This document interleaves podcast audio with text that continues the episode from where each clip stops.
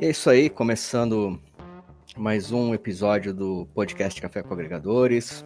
O lugar onde a gente bate um papo de uma forma divertida, tenta se descontrair e discute um pouco sobre o livro a priori, né? Sobre o livro 12 Regras para a Vida, o Antídoto para o Caos, do professor Jordan, Jordan Peterson. E eu já quero introduzir de vez o assunto, com o pé na porta, para a gente já começar a deliberar um pouquinho sobre ele. A regra 6 é bastante clara e bem objetiva. Deixe sua casa em perfeita ordem antes de criticar o mundo. E então, senhores, como anda a casa de vocês aí? Tá bem organizada? Boa noite, Zaratas. Boa noite, Eros. Boa noite a todos os nossos amigos ouvintes aí do nosso canal Café com Agregadores. Eu digo que é, nesse, nesse tempo, né, que eu tenho morando só, por exemplo, comecei a ter algumas dificuldades, porque são muitas coisas para fazermos, né?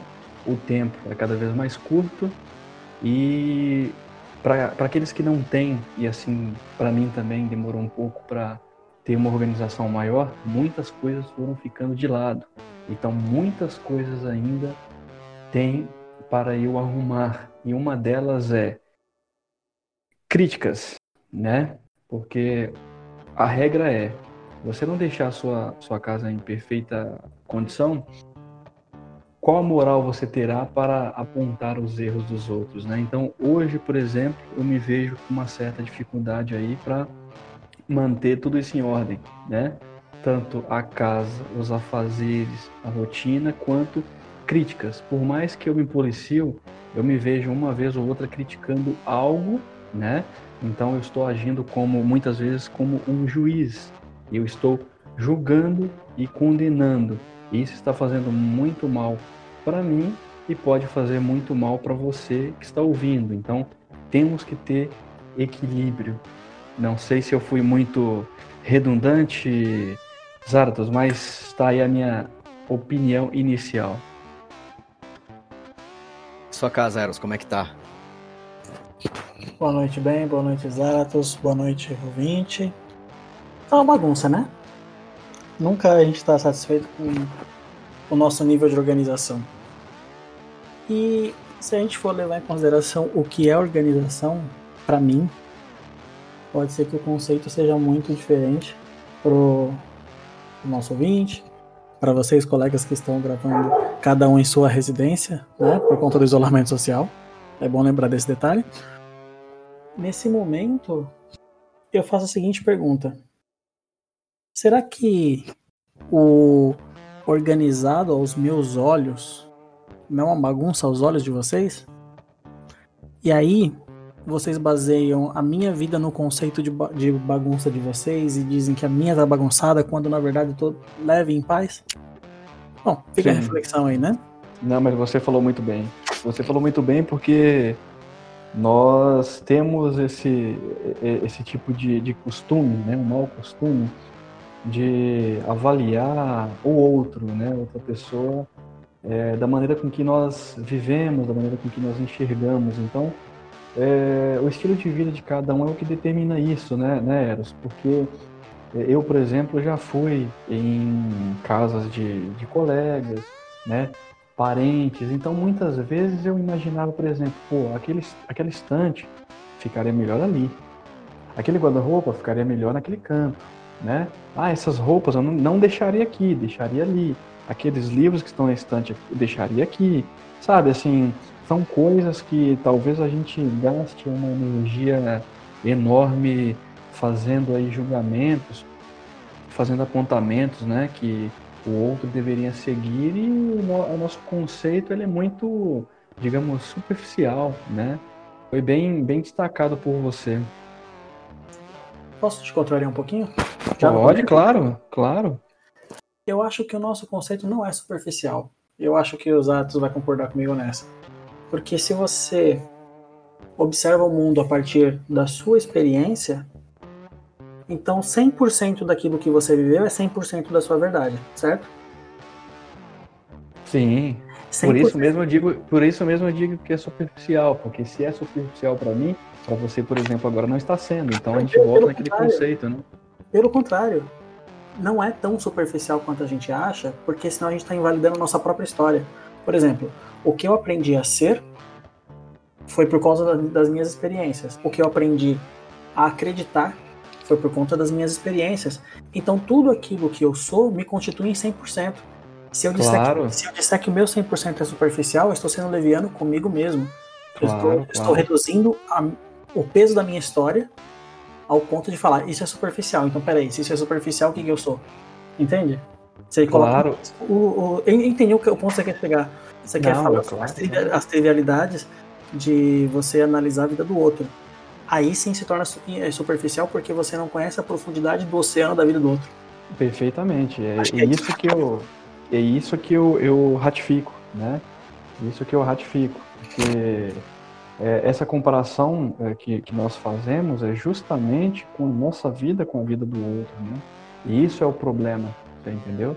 Porque, de fato, se você colocar a, a sua vida e o seu comportamento, o seu costume, claro que aquilo ali tem que ser a, a sua integralidade, né? Tem que ser é, toda a sua base integral. Porque se você fugir disso aí, você acaba perdendo a sua identidade, entendeu? São conceitos que nós temos que ter uma base fiel, uma base equilibrada para a gente não acabar pecando com a gente contra o, a rotina do próximo, né? Sim, exatamente. Agora eu vou perguntar, Zaratus. Yes, sir. E essa zona tá arrumada? Jamais. Nossa zona nunca tá totalmente arrumada, né? E até antes de eu, de eu colocar meu ponto de vista aqui, eu queria jogar duas perguntas, na verdade, para todo mundo refletir aqui. Que é. Bom, primeiro, antes de chegar nessas, nessas perguntas, sim, eu, eu acho interessante o ponto de vista de vocês dois. É, eu acho que o que acontece com todo mundo, e, e aí nesse ponto, Eras, você tem muito mais bagagem para falar sobre isso do que eu, mas a impressão que eu tenho é que todo mundo sofre um pouco daquela síndrome do impostor, né? Que é você ser capacitado a um nível maior do que aquele que você acredita. Né? Acho que todo mundo sofre com um pouquinho disso. Pelo menos as, a maior parte das pessoas que eu conheço é, me parece sofrer um pouquinho com essa síndrome do impostor. Mas a, a pergunta que principalmente eu quero fazer, para a gente refletir, né, em cima justamente da regra 6, né, que é deixe sua casa em perfeita ordem antes de criticar o mundo. É... A primeira coisa é, se, primeiro, a casa de todo mundo realmente está tão em ordem quanto a pessoa julga, e segundo, e se todos nós nos ocupássemos de arrumar nossa própria casa. O bairro inteiro, a cidade inteira, o país inteiro, talvez o mundo inteiro, não seria mais organizado com isso também? Fica aí a pergunta. E eu quero ouvir. Quero cutucar vocês hoje, quero respostas. Quero ouvir a opinião de vocês antes de eu colocar a minha. Olha, eu eu vou colocar meu ponto de vista sobre isso, né? E é uma pergunta muito interessante, porque parece até difícil, né? Parece até difícil nós imaginarmos é, um bairro inteiro, né, uma cidade inteira com total organização. Porque, é, é, na minha opinião, dificilmente isso aconteceria por conta das nossas experiências de vida, da nossa forma de agir, como nós aprendemos a lidar, por exemplo, com momentos estressantes, é, até mesmo uma fila em um supermercado, né? É, remete também essa esse tipo de, de situação, porque cada um de nós tem uma maneira de, de, de, de agir em determinados momentos. Então, se você está numa fila, por exemplo, é, vai ter um camarada ali que está ansioso demais, batendo os pés, tem aquela senhora que está nervosa porque não chegou a vez dela e acaba destruindo aquele senso de organização daquela fila. O ambiente começa a se tornar, por exemplo, é, muito confuso, cheio de atritos, né? E isso gera um tipo de, de, de constrangimento muito grande para as pessoas. Então, por exemplo, para quem mora em uma cidade muito grande, uma capital, por exemplo, São Paulo, tem esse tipo de problema, por exemplo, nos metrôs, nos ônibus. Então, nós vemos pessoas que estão atrasadas porque perderam os seus horários, então já começa o problema da sua agenda porque não organizou bem o seu dia ou ela chegou muito cansada em casa, dormiu até mais tarde. Então aquilo já tirou de ordem, né? Toda uma rotina que quando chega ali para o coletivo acaba gerando ali, é, digamos, é, problemas, né? No, no, geral e isso quer dizer que é, não sei se você consegue me entender. É, essa organização ela parece ser bem utópica, entendeu? Consigo, consigo entender sim. Eros, quero ouvir você e o seu cachorro latindo ao fundo. Vai lá. Na verdade, o cachorro vai parar de latir agora porque começou a chover e ele se recolheu para seus aposentos. Menos um participante no café hoje, então. Menos um hoje. Menos um participante hoje. Uh, vamos lá. Organização é utópica. Né, o conceito de organização a nível estrutural, a nível social, a qualquer outro tipo de nível que não pessoal.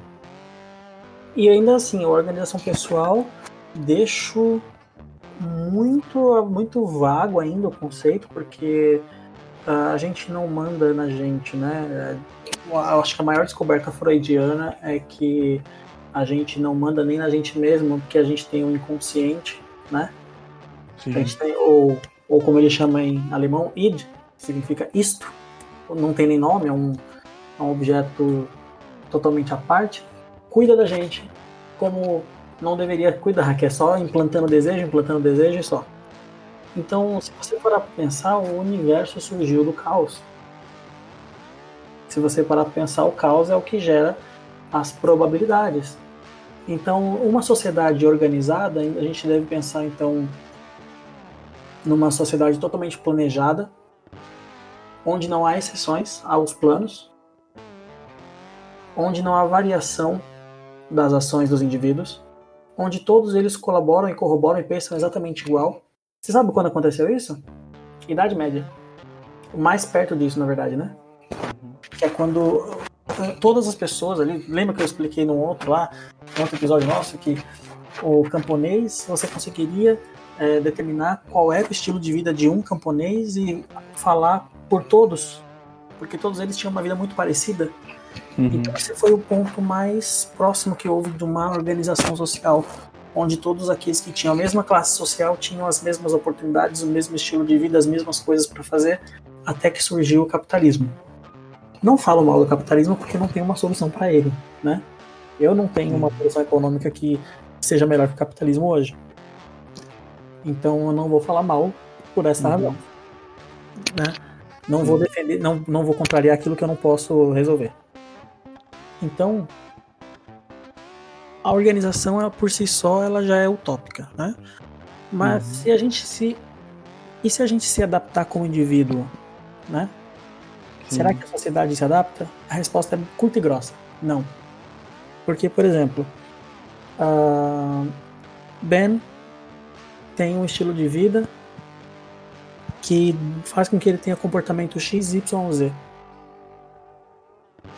O Zaratus tem o comportamento Y, Z, A. Eu tenho o comportamento Z, A, B. O que nos une? O comportamento Z. É em comum dos três. Mas em algum momento você vai ter um comportamento X, Ben, que eu não vou me identificar. Justamente. E aí, a ordem está desfeita. Exatamente. Sim, sim. E, e, e, a gente tem também, é, por exemplo, para os adeptos aí do estudo da criminologia, por exemplo, você vai ver vários tipos de, de, de estudos, né? A escola de Chicago, por exemplo, foi uma das escolas que né, tiveram vários expoentes que trabalharam sobre, sobre é, conflitos nas sociedades, porque por exemplo, em, em alguns locais dos Estados Unidos, é, a imigração ela foi muito grande, então comunidades eram muito pequenas e essas comunidades elas começaram a ter diferenças ali no seu, no seu dia a dia por conta de imigrantes, né, vindo de outros países.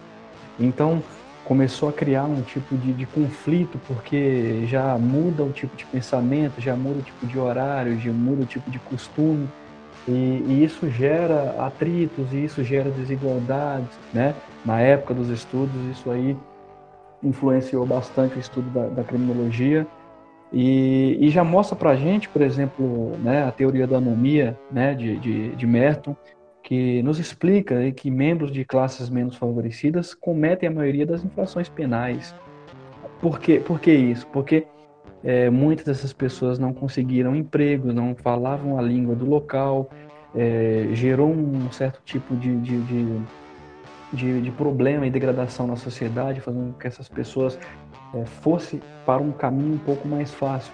Não deixa também de ser uma organização, porque é, elas não encontraram uma maneira de organizar a sua vida, de, entre aspas, arrumar a sua casa, para seguir o modelo das demais pessoas. E nós sabemos, né, para quem acompanha as teorias mais recentes, né, da escola positiva, por exemplo, que a criminalidade ela estará sempre na sociedade, né? O que nós temos que buscar é o controle. E quais são esses controles? Por exemplo, o direito penal é um dos controles, mas é um controle ainda um pouco mais, digamos, rígido, porque ele foca é, a, a, a, a dar uma pena é, justa para um mal injusto cometido por aquele né, criminoso. E é um controle que a sociedade vai encontrando para penalizar aquele que vai saindo fora do eixo, né?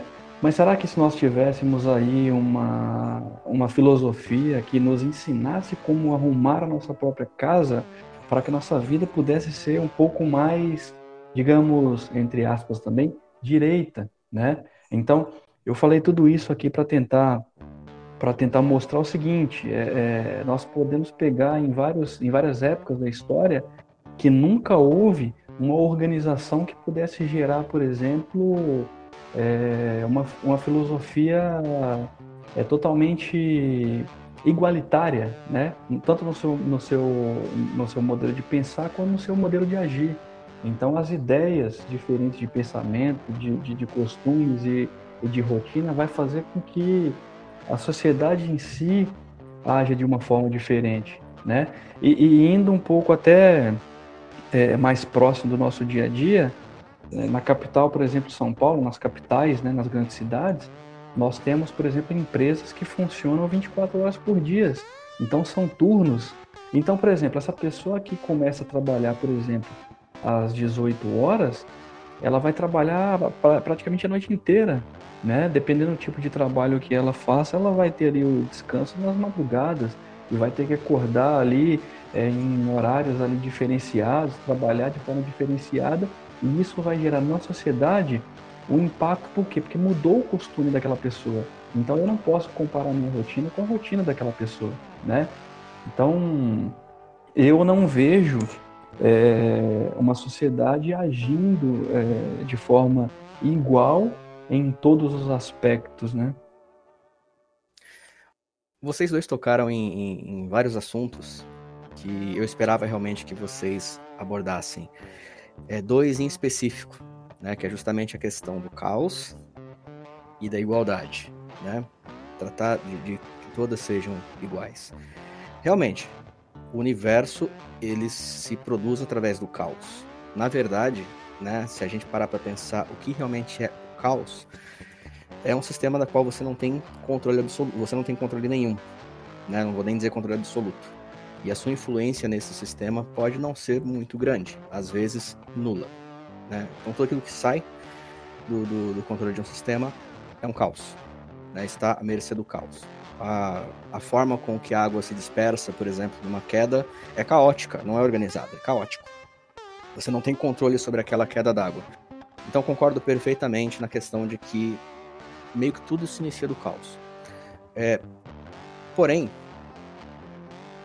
embora nós vivamos no caos, existem formas de se adaptar a esse caos ou conviver com ele.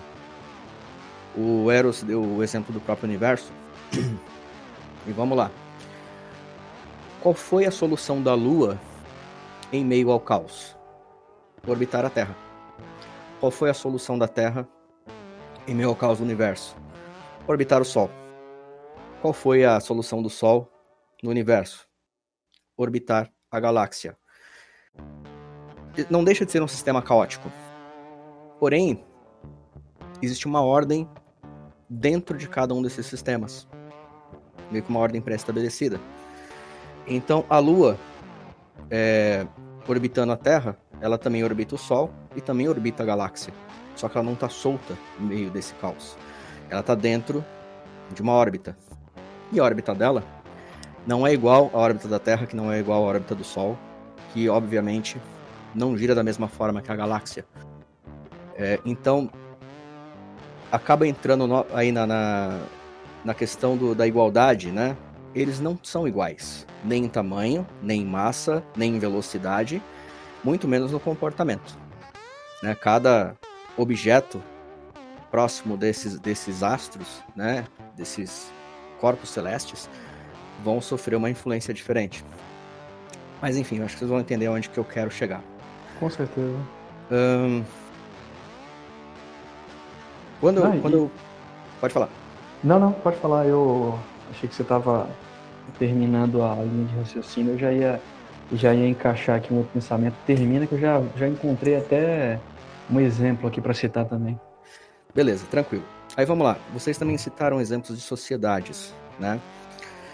É, da qual, não só na Idade Média, mas na história moderna, tivemos tentativas de regular o caos, né? De trazer ali um, um controle sobre comportamento, sobre a forma com que as pessoas trabalhavam, até no que elas pensavam, né? Durante a época do nazismo mesmo, livros eram queimados, né? Não só nazismo, outros outros regimes também totalitários usavam desse, desse meio para que as pessoas não tivessem acesso a determinadas informações. Eles queriam organizar até mesmo o que as pessoas liam e pensavam. É, isso leva a, seguinte reflexão: essas pessoas que tentaram impor um regime absolutista, ou mesmo aquele assassino em série, um assassino em série Pode ver que normalmente esses assassinos em séries eles alegam uma falha moral muito grande das suas vítimas, né? Nós tínhamos maníacos, por exemplo, que como o bandido da luz vermelha que só matava prostitutas, né? Porque ele considerava que elas eram muito impuras. Então a casa delas estava desorganizada demais para estar tá dentro da sociedade. É, a mesma coisa aconteceu com os regimes totalitários. Você tem uma pessoa que tem uma cabeça e ele considera que a forma dele organizar a casa dele é a forma que, com que todos têm que organizar. Então ele tenta um remédio absolutista, tenta um remédio extremamente radical contra o caos, só que isso nunca gera um efeito realmente positivo. Porque ele tenta impor a forma de organização dele aquilo que ele considera perfeito, aquilo que ele considera como uma, uma é, um modelo a ser seguido nas demais pessoas. E isso nunca gera um bom resultado. E por isso que eu fiz aquela pergunta: como seria se cada pessoa olhasse para dentro de si para arrumar a sua própria casa, ao invés de se preocupar com a casa alheia? Quanto às filosofias, bem, eu diria que toda filosofia que você procurar, que você estudar, ela vai te incentivar a arrumar a sua própria casa. Pode não ser os meios perfeitos e totalmente adequados, como uma boa parte das religiões também. Né? Então, por isso que eu fiz aquele questionamento no, no, no começo e queria ouvir vocês. É... Sim, e, e nós sabemos que a nossa vida, no geral, ela é baseado em experimentos, né? E esses experimentos eu digo no sentido de que é, dia a dia nós temos que conviver com nossa rotina, né? Jogar fora aquilo que realmente não, não nos faz bem, não, não deixa aí a nossa casa arrumada, né? E nós temos que introduzir ali bons comportamentos, nós temos que ajustar a nossa, a nossa rotina no dia a dia para a gente colocar tudo em ordem, né? Porque nós teremos que conviver por, não vou falar por muito tempo, né? Pelo menos o tempo que a gente tem para viver, a gente tem que aprender que devido às diferentes culturas, devido às diferentes formas de pensar, é, a casa do outro será totalmente diferente da nossa casa. Então, nós temos que não criticar, mas nós temos que tentar entender a forma de viver daquela pessoa para que nós não possamos ser é, injustos, né? Exato, e assim, é, voltando ao, ao, exemplo do cosmos, né? Se você olhar realmente o, o universo como um todo, ele é um sistema totalmente caótico e descontrolado. Mas quando você olha da Terra para a Lua, você considera que ela está caótica? Você considera que ela tá que ela está errada? Jamais. Você, se você olhar para essa mesma Lua de Marte ou, ou de uma das luas de, de, de Júpiter, por exemplo, ainda assim você vai ver um movimento organizado. Né? No sistema inteiro é um caos. Mas quando você olha para a Lua, as suas fases, a forma com que ela gira em torno da Terra, ela está em, ela está num, num, no, no momento, pelo menos, num movimento organizado. É, Especula-se que ela, que ela se distancia da Terra cerca de 3 centímetros por ano. Então, um dia ela vai partir. A gente não vai viver o suficiente para isso. Sim. Mas, é, neste momento, nesse ciclo que ela está, cumprindo o ciclo de vida dela é, envolto da Terra, eu posso dizer que ela está, embora ao meio do caos, mas ela está com a sua casa arrumada. A gente tá tentando bagunçar ela, né? Levando gente para lá e coisa do gênero, mas no momento ela tá arrumada. Sim, justamente.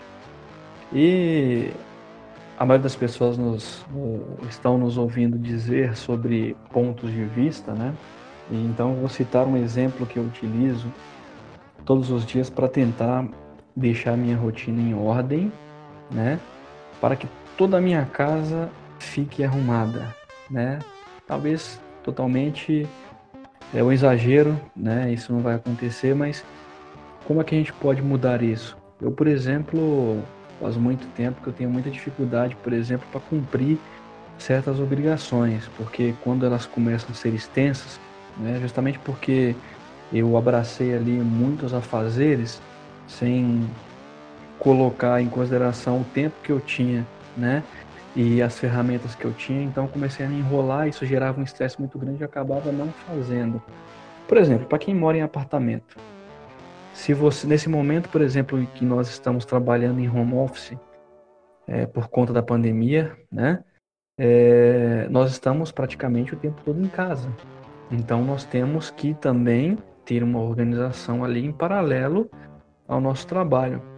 Qual foi a forma que eu encontrei para colocar ali, trabalhando juntamente com o trabalho né, corporativo, os estudos, né, as gravações, leituras e os afazeres de casa.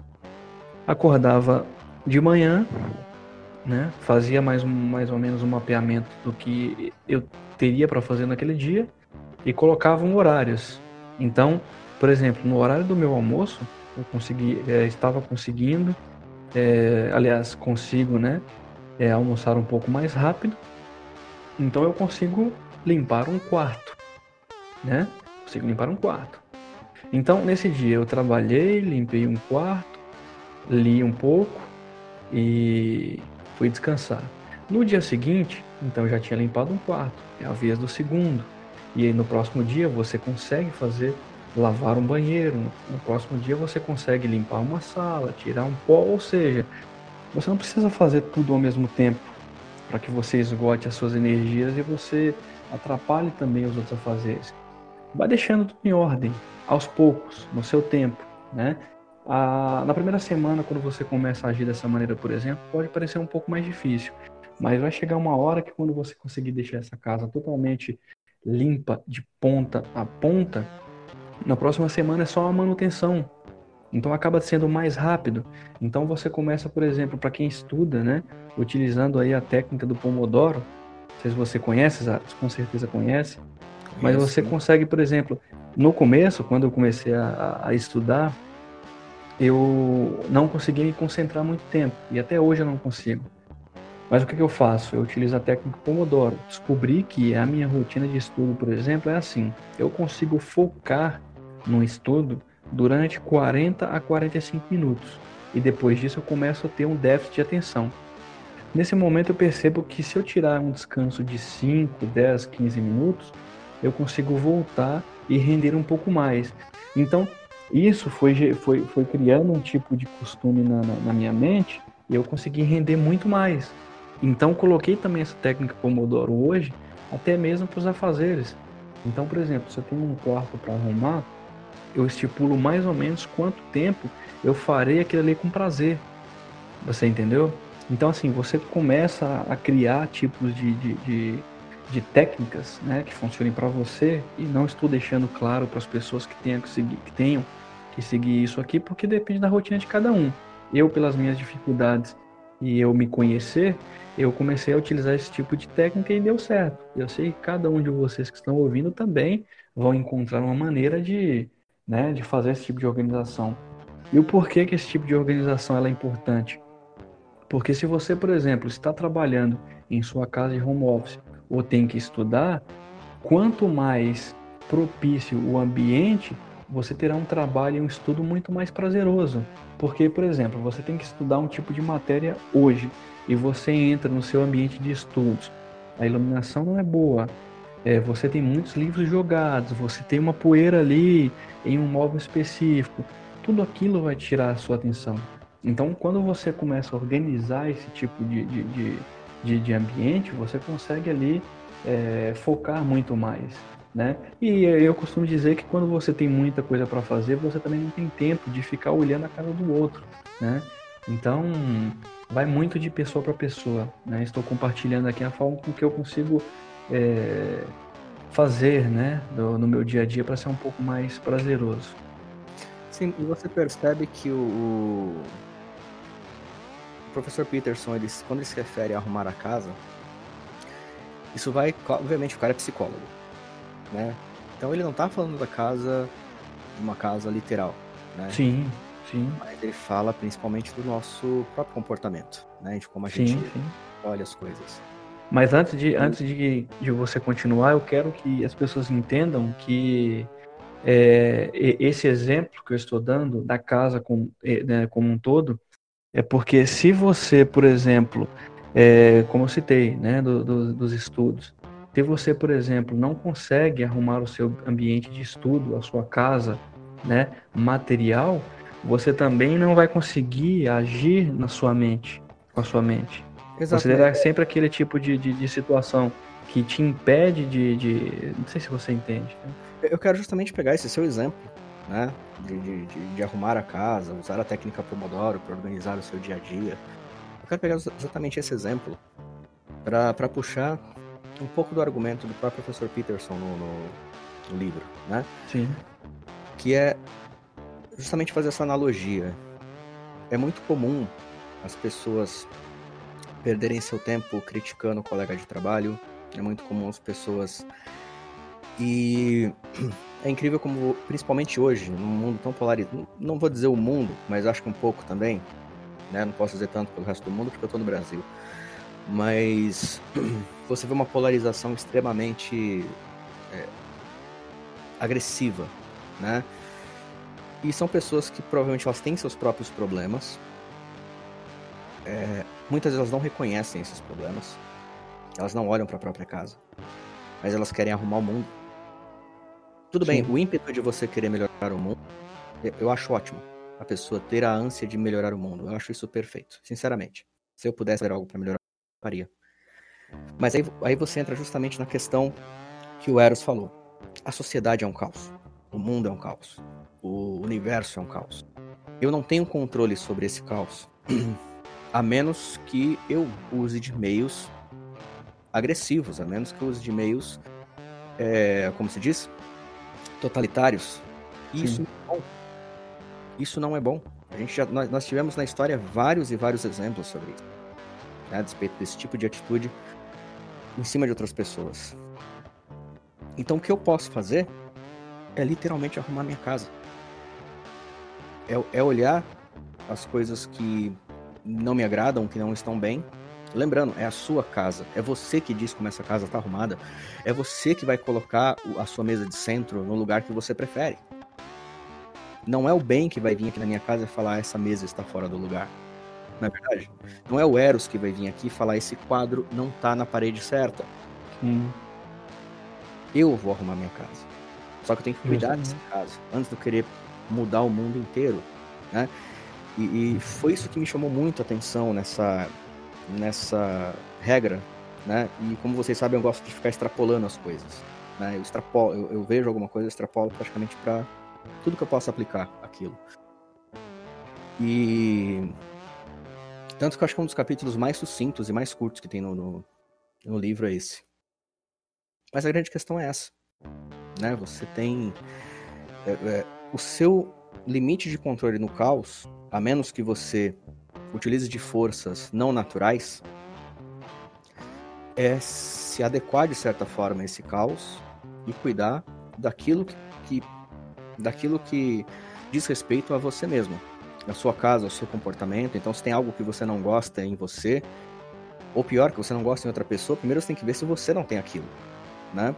Sim. É uma autoanálise difícil, eu tenho Sim. certeza disso, né? Não é fácil você olhar para si, né? Justamente. Então, e... Você, você tem que ter essa. É, é, não adianta você tentar.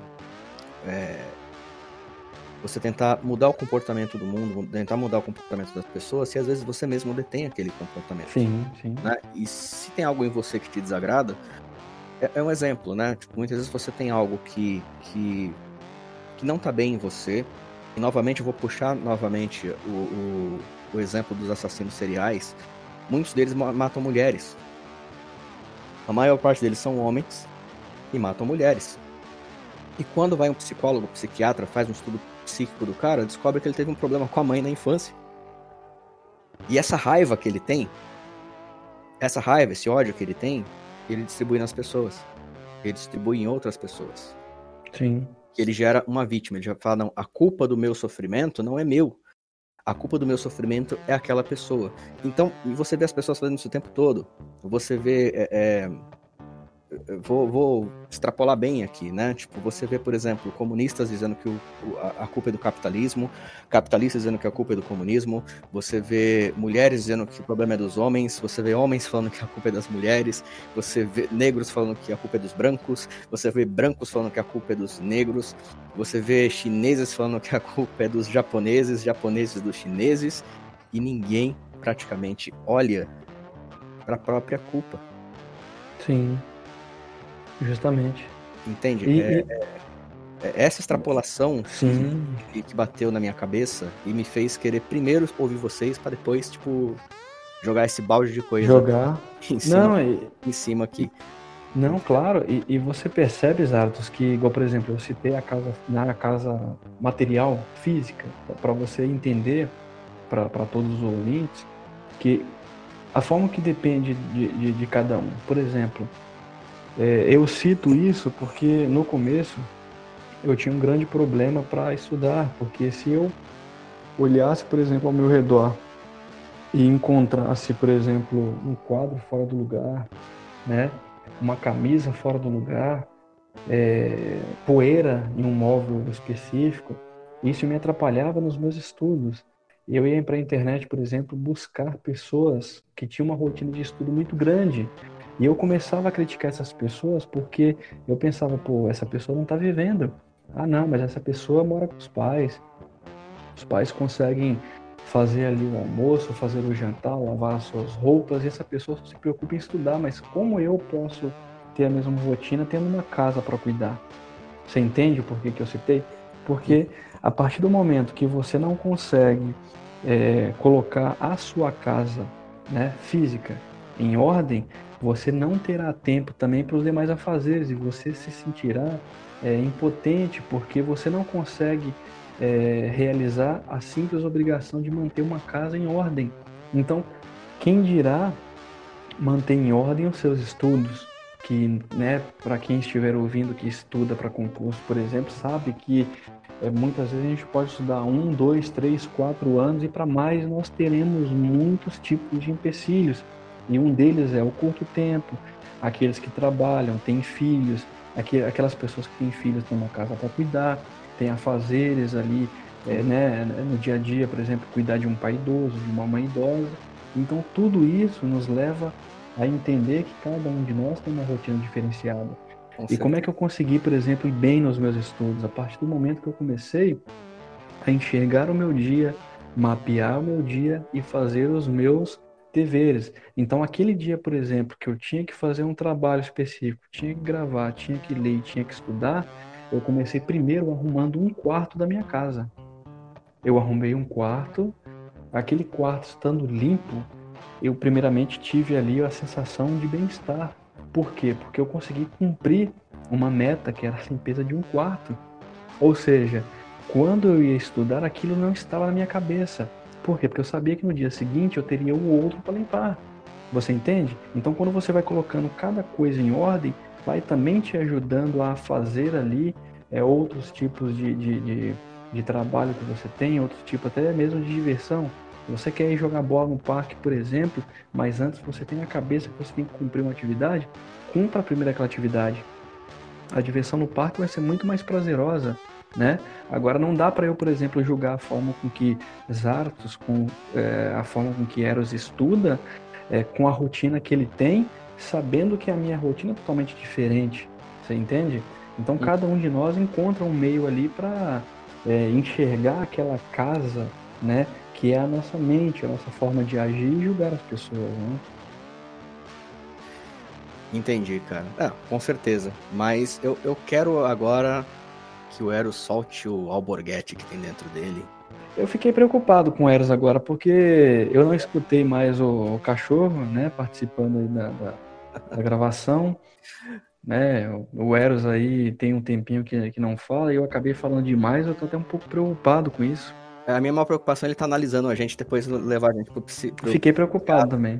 Pro manicômio, coisa assim. Não, na verdade eu estou. É, só deixando. Só deixando bastante claro aqui que o. Meu cachorro é meu alter ego. Se ele não participa, eu também não participo. Né? tá certo. Não, mas eu, eu, tô, eu estou aqui contemplando de maneira. de maneira absoluta todo esse diálogo, porque foi abordado, foram abordados diversos temas e dos temas dos quais eu concordo absolutamente, eu não, eu não discordo quase que em nada do que foi dito, né? Só que uma coisa que a gente sempre remete, e aí é que mora o perigo, o título do, do, do capítulo fala para a gente arrumar nossa casa antes de criticar o mundo eu acho que o antes de criticar o mundo é o, o ponto-chave dessa conversa, porque, na minha humilde opinião, não devemos criticar o mundo. Porque somos nós que fazemos do mundo, né? Por exemplo, o meu mundo é aquilo que eu faço, é aquilo que eu sou, aquilo que eu vivo. Por exemplo, uh, Vamos falar sobre a, a Guerra Santa. É uma guerra que está acontecendo há muitos anos, de uma forma cruel, fomentada pela mídia. Não estou dizendo que a mídia causou a guerra, mas ela é fomentada, né? Com meias informações para ambos os lados.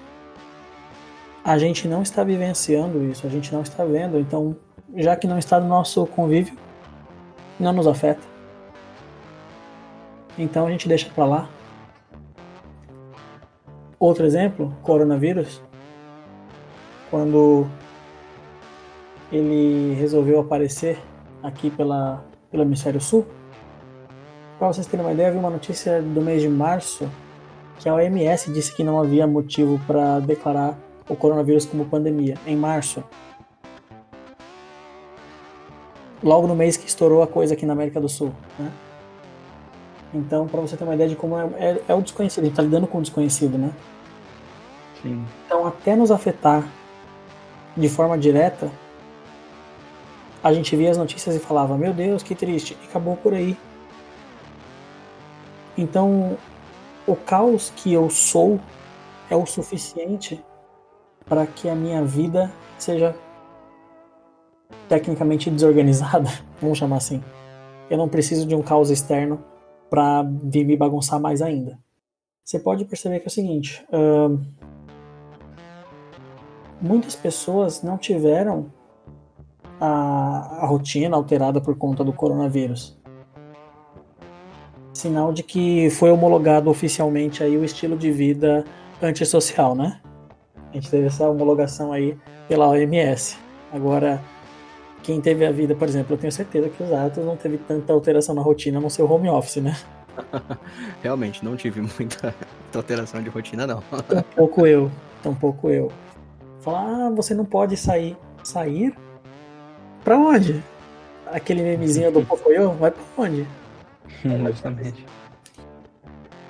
Então, nós somos um caos, né? E o nosso caos ele tem que se alinhar com o caos do mundo. Eu vou dar um exemplo aqui, eu espero que não seja mal interpretado. Eu tô falando de biologia, tá, gente? Uh, quando você trabalha num local onde tem muitas mulheres, você começa a perceber um evento. Eu falo você no sentido de vocês que estão aqui comigo fazendo esse podcast e são homens, né? Quando você trabalha num lugar onde tem muitas mulheres, como aconteceu comigo já uma vez, você percebe que muitas delas têm o seu ciclo menstrual alinhado. Já repararam isso? Tiveram essa oportunidade? Eu, particular... eu particularmente não, não. Sim, sim, acontece. Eu, eu já acontece isso, verdade. Então duas, três, quatro, cinco mulheres ao mesmo tempo entram no período menstrual. Principalmente as que trabalham mais próximas. As que trabalham mais próximas, exatamente. Biologicamente falando, vocês sabem por que isso acontece? Eu não. Eu acredito que tem algo a ver com o ciclo reprodutivo e uma necessidade biológica de preservar a espécie. Então, é, eu não posso deixar que aquela coleguinha entre em. Não. Claro que isso não é proposital, né? Não é voluntário, né? Não é consciente. Isso, é o corpo da pessoa que fala: eu não posso deixar elas reproduzir na frente que eu, na, na minha frente, eu preciso reproduzir primeiro. Sua resposta é 50% certa e 50% errada. A parte que está certa é sim pelo fato de preservar a perpetuação da espécie, né? Mas não é para que uma reproduza antes da outra, mas sim para que todas tenham a chance de reproduzir Entende? Para que todas elas tenham a chance de reproduzir por igual. Porque a ideia é perpetuar a espécie, não perpetuar o indivíduo. Uhum. E esse tipo de sincronização só acontece quando há um ser humano do sexo masculino na, na, na região. Ou seja, você concorda que o nosso corpo é um tremendo caos interno? É uma bagunça. Imagina o número de, de coisas que acontecem ao mesmo tempo em várias regiões do nosso corpo durante o dia. E só pelo fato de um pequeno evento externo ser alterado, a sua fisiologia alinha o caos interno com o caos externo. Eu acho fantástico. Eu acho fantástico isso. Fantástico, fantástico. E se você pensar, por exemplo, nas metodologias de estudo que o Ben estava citando, nada mais é do que você alinhar informações de maneira ordenada dentro de um caos. Nós temos que caotificar, vamos chamar assim, né? Caotificar essas informações dentro da gente. Transformá-las como parte da nossa bagunça. Porque, assim, hoje eu sou um cara muito organizado. Antes, eu era um cara muito desorganizado. Mas uma coisa não mudou em mim eu sempre sei onde está cada uma das minhas coisas, independentemente de se elas estão em ordem ou não. Se eu tiro do lugar, eu sei onde está. Se você me perguntar agora onde está o meu pendrive de 32 GB, eu vou dizer exatamente onde ele está. Se você perguntar para mim onde está a caixinha do meu óculos, eu vou saber onde ela está. E por quê? Porque ela está organizada? Não, porque eu internalizei dentro do meu caos um outro caos. E aí a gente entra naquela história de multiverso, né? Aí já partimos para uma nerdice muito grande. Ô, ô Eros, deixa eu aproveitar e vou jogar aí três pontos para você é, falar para nós, né, que faz parte aí do, do, do que você está dizendo agora sobre o caos. É, a gente vê que esse caos ele até é necessário também na sociedade para que ela viva, é, digamos, bem, porque existem, é, vou, vou citar duas que está na mente, agora a terceira eu procuro depois. A maioria das empresas elas disponibilizaram é, equipes de psicólogos online ou via telefone para que as pessoas no tédio da sua casa pudessem entrar em contato para que a sua mente pudesse manter equilibrada, porque se eu não me engano é, eles é, tiveram medo de aumento de suicídio. É, o segundo ponto, por exemplo, é que os casais por mais tempo em casa logicamente queriam ter ali mais conversa, iriam ter mais atritos, e, inclusive eu não lembro a fonte, mas aumentou um percentual específico de violência doméstica. Tudo por conta de que mudou a, a, a, a maneira com que as pessoas agem no caos. Não só Sabe isso, quando você flexibiliza a rotina? separações, né? E divórcios Uhum. também aumentou o número. Aumentou também, né? Sim. Justamente. Você percebe que algo desalinhou toda essa rotina, né? Criando ali um- um- uma nova espécie de caos, né? Olha, vocês me colocaram na roda de fogo agora. Vocês não estão preparados para essa conversa. Bom, mas vamos lá. Primeiro ponto. As empresas disponibilizaram psicólogos para que as pessoas não tivessem um aumento na taxa de suicídio. Eu não vou dizer na taxa de suicídio, mas eu vou Não, dizer na eu- eu- de... É, mas eu não digo isso, eu digo assim, é, é, é, pensando também por esse lado, utilizado. entendeu? Esse foi o argumento utilizado, vamos colocar Sim. assim, né? Isso. um argumento muito erroneamente utilizado. Porque para alguém se matar, assim, nosso, nosso cérebro é programado com uma com uma autodefesa para que a gente não venha se machucar. Quando eu falo não se machucar, é causar lesão a si mesmo. Quando você rompe essa pré-programação interior, você simplesmente está dizendo que o teu sofrimento é tão grande que a- ultrapassa até os limites, os limites da sua programação biológica. Você tem ideia do quão profundo é isso? Com certeza. Então, para você se matar, assim, só porque entramos na pandemia, se matar não é, o- não é o foco, mas o problema é a depressão, e a depressão sim leva ao suicídio. Agora, a empresa que eu trabalho disponibilizou um serviço, né? E eu sou usuário desse serviço sim. Eu acho que é fundamental. Porque vamos já aproveitar e engendrar aqui o segundo segundo tópico, porque eu vou falar das duas coisas uma vez só. Ok, antes de você continuar, eu queria só deixar uma. uma... A gente falou sobre suicídio, e eu queria deixar um- uma coisa que eu penso a respeito disso. Né? Normalmente a pessoa que se suicida, ele é a pessoa que pensa que é, a solução para os problemas da vida é tirar a própria vida. Só que se você está numa equação onde você tem problemas mais vida menos vida, só fica problema. Então não pode ser a solução. É isso que eu queria dizer para as pessoas que estão ouvindo a gente. Bom, os últimos estudos que a gente teve sobre sobre suicídio, né? E só deixando claro que todos os anos, com exceção agora de 2020, porque 2020 é um ano exceção, né?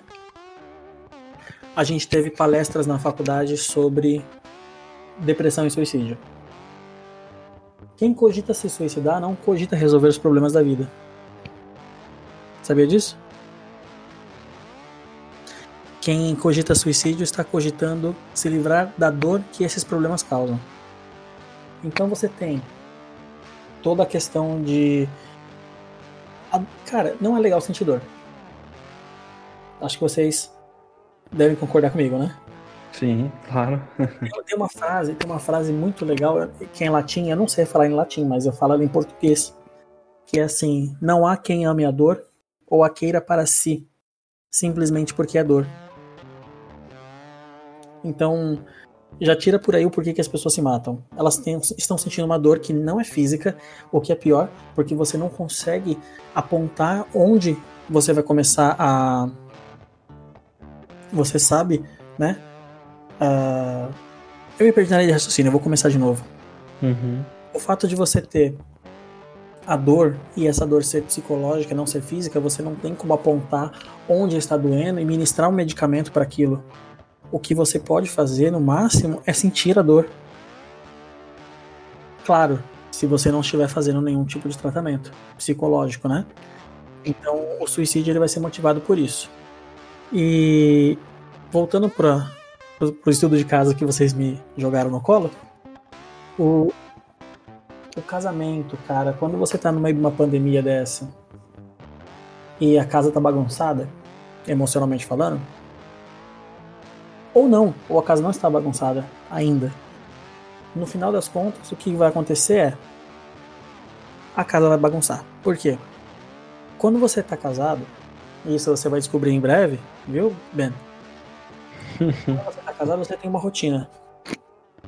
Essa rotina envolve o seu trabalho, envolve os seus estudos, envolve o trabalho da sua esposa, envolve os estudos dela, se ela estiver estudando, certo? Uhum. Envolve uh, em que metade do dia você não está na companhia do seu cônjuge.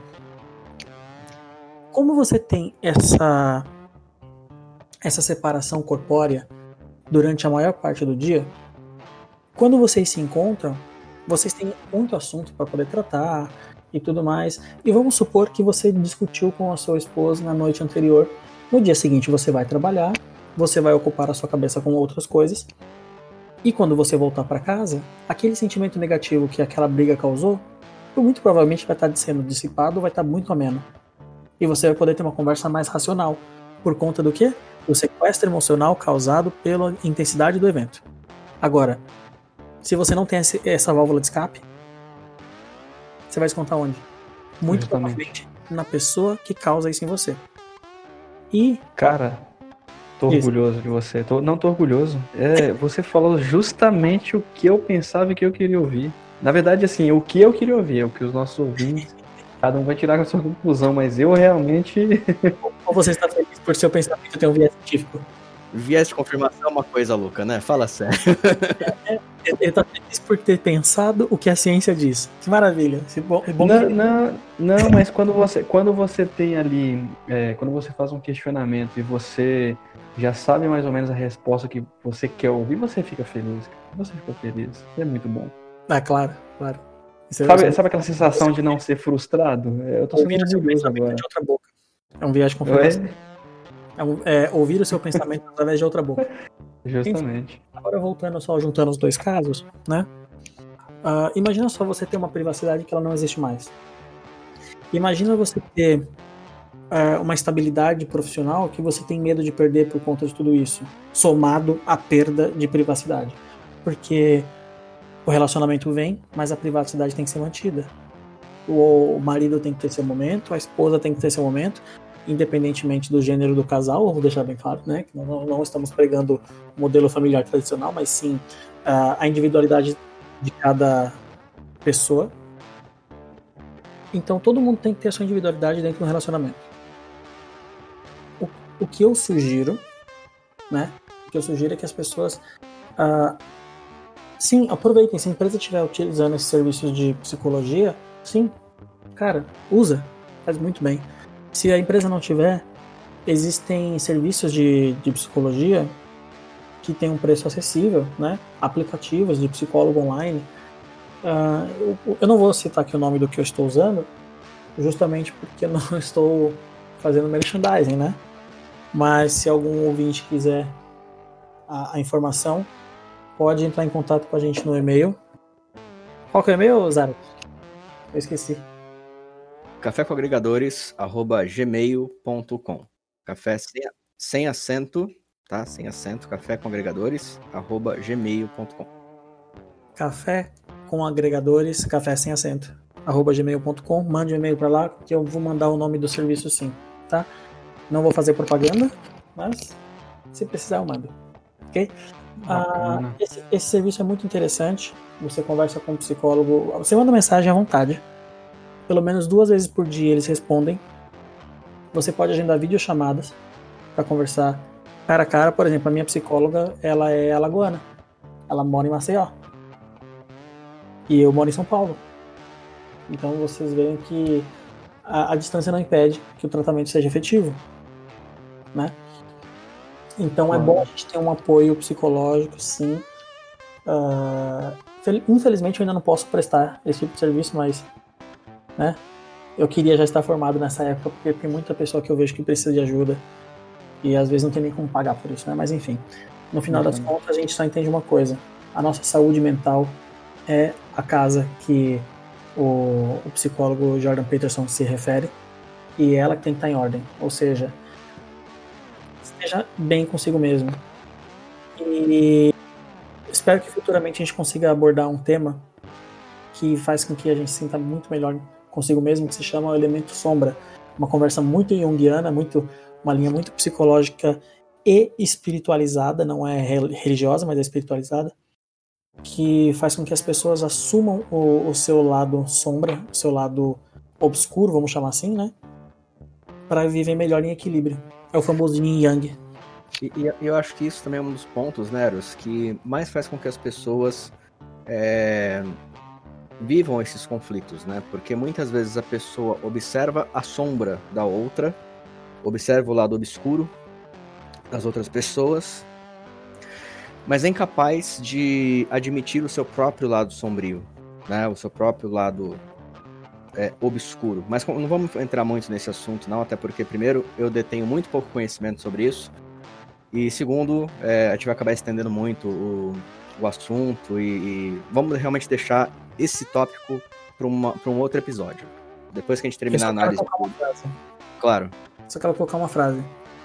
É, você, você não enxerga a sombra do outro. A maioria das vezes você enxerga a sua sombra no outro. Exatamente. É pior. Mas é, enfim. Exa exatamente. mais. Sim, mas acho que as pessoas entenderam o que o que eu quis dizer, né? É, eu acho que você também, né? é, mas enfim, vamos, vamos sim, vamos marcar uma, um bate-papo sobre esse assunto. Depois que a gente terminar a análise do livro, vamos começar a pegar esses tópicos e começar a tratar eles sim. Então, enfim, sabe, é... muitas, muitas dessa, desses conflitos que tem, que tem acontecido na, nas, nas casas hoje, nos casais, é... eu entendo que boa parte disso realmente é porque as pessoas têm dificuldade em deixar a sua, a sua casa em ordem, né? Colocar a sua mente em ordem. E é muito comum as pessoas é, apontarem o outro como causador do sofrimento, né? Então, às vezes é um, um, um problema comportamental meu que me gera determinado desconforto, só que de repente eu coloco a culpa disso na minha mulher, que fica muito tempo no salão de beleza, ou a mulher coloca a culpa no marido que fica muito tempo jogando videogame. É, não estou dizendo que com isso que é, não se deva ter atenção e carinho mútuo, mas como o Eros bem colocou e o bem reforçou, as pessoas têm que ter os seus momentos também. Ainda mais num, num, nessa circunstância que a gente está vivendo hoje em dia, da qual nós estamos obrigados a a conviver praticamente 24 horas por dia com as pessoas da nossa casa. Né? Então aquela, a, aquela característica que antes era um pequeno incômodo passa a ser um incômodo o dia inteiro.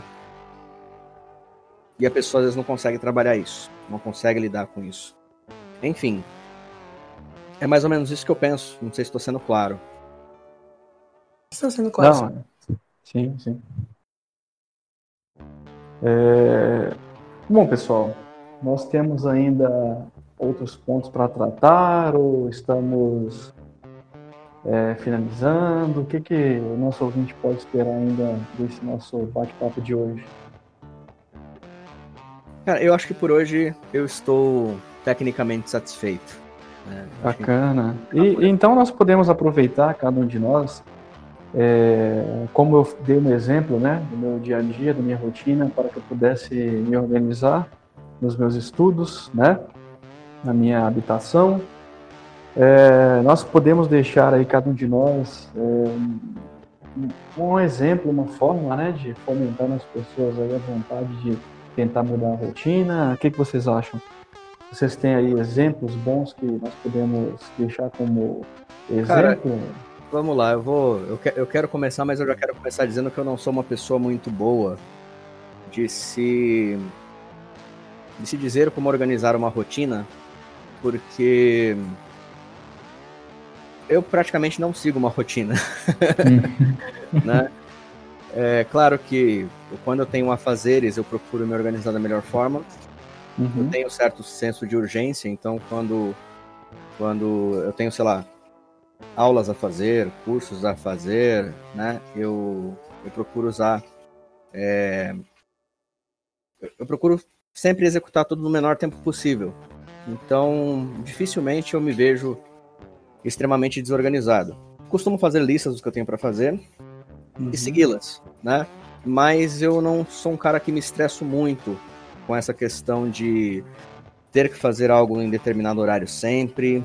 Eu não me estresso muito se eu me organizei para de repente estudar um capítulo de um determinado livro hoje e não conseguir. É, eu realmente eu não, eu não me prendo muito a essas coisas. Né? Eu me prendo, sim, a terminar meu objetivo. Se eu começo alguma coisa, eu quero ir até o fim. Né? E claro, se isso exigir uma, uma rotina, aí eu me adequo a essa rotina. Mas não é uma coisa que eu me prenda é, plenamente. Esses dias, inclusive, eu estava numa reunião tão chata, tão chata, que eu coloquei no mudo e comecei a dedilhar meu violão para poder aguentar, porque eu estava ficando estressado já daquela reunião. Mas enfim, não sei se todo mundo pode fazer isso, mas é uma escapatória que eu uso de vez em quando. Não, muito, muito bom. E você citou um, um bom exemplo né, de como é a sua rotina, de como você trabalha essa rotina. Então, é, com certeza terão ouvintes nossos aí que irão se identificar também com você. Você não tendo uma rotina específica, também não deixa de cumprir os seus objetivos. E para você o importante é cumprir os objetivos, né?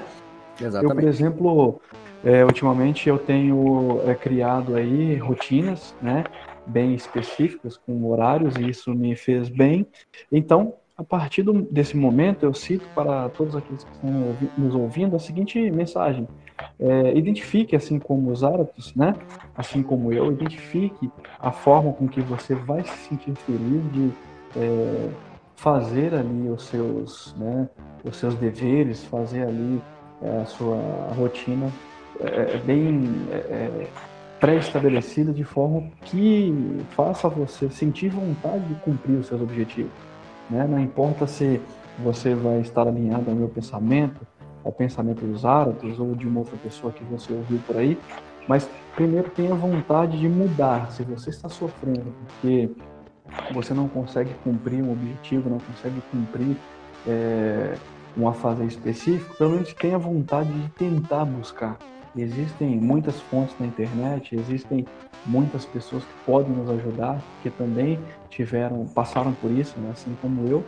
Então, eu, eu também não tenho muito o que citar, né? Eu digo para quem estiver ouvindo que tenha vontade de mudar. Se está te fazendo mal, se está te fazendo, te perturbando de alguma maneira, comece pela vontade. A partir da vontade, com toda certeza, você vai encontrar meios para é, devagarzinho mudar aí dia a dia. Bom, resumindo, não tenho a menor ideia do que dizer para você, meu caro ouvinte, sobre organização, porque para falar sobre organização tem que vivenciar a organização. Eu disse que eu sou organizado, mas em relação às minhas coisas, né? Em relação aos meus afazeres, eu sou um pouco caótico, confesso deixo muitas coisas para fazer. Eu funciono assim, né? Quanto mais perto do prazo, mais vontade eu tenho de fazer. Quanto mais longe do prazo, menos vontade eu tenho de fazer. Esse é meu jeito de funcionar, né? Então, por exemplo, a gente está lendo o livro para poder fazer análise e eu sempre deixo para ler o livro no dia anterior à gravação, que é quando eu tenho pique para fazer isso.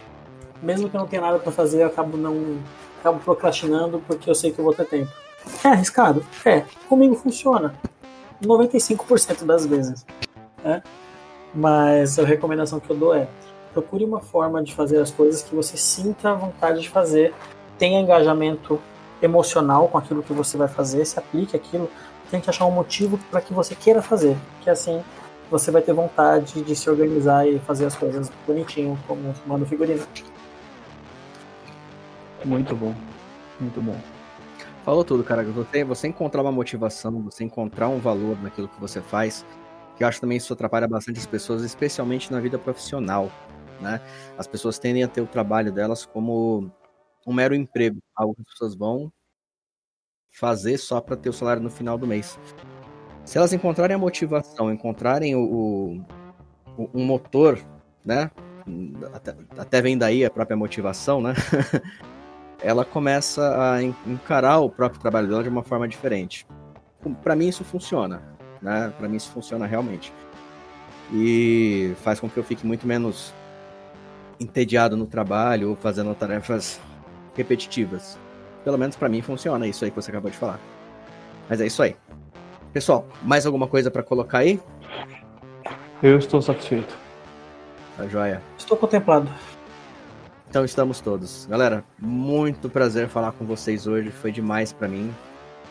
Tô saindo daqui outra pessoa. E espero que as pessoas que nos, nos escutem, seja hoje, seja em 2045, do, é, espero que elas tenham a mesma, a mesma sensação que eu, que eu tive com esse papo aqui. Para mim foi muito, muito bacana mesmo, muito construtivo, muito. Enfim, é... etéreo praticamente. Valeu, galera. Boa noite para vocês aí e até uma próxima. Boa noite, senhores. Boa noite, ouvintes. Fiquem com Deus. É... Boa noite, Eros, Zaratos. Boa noite, nossos caros colegas. Fiquem todos com Deus e que, eles no... que Ele nos proteja sempre. Um abraço a todos. Valeu.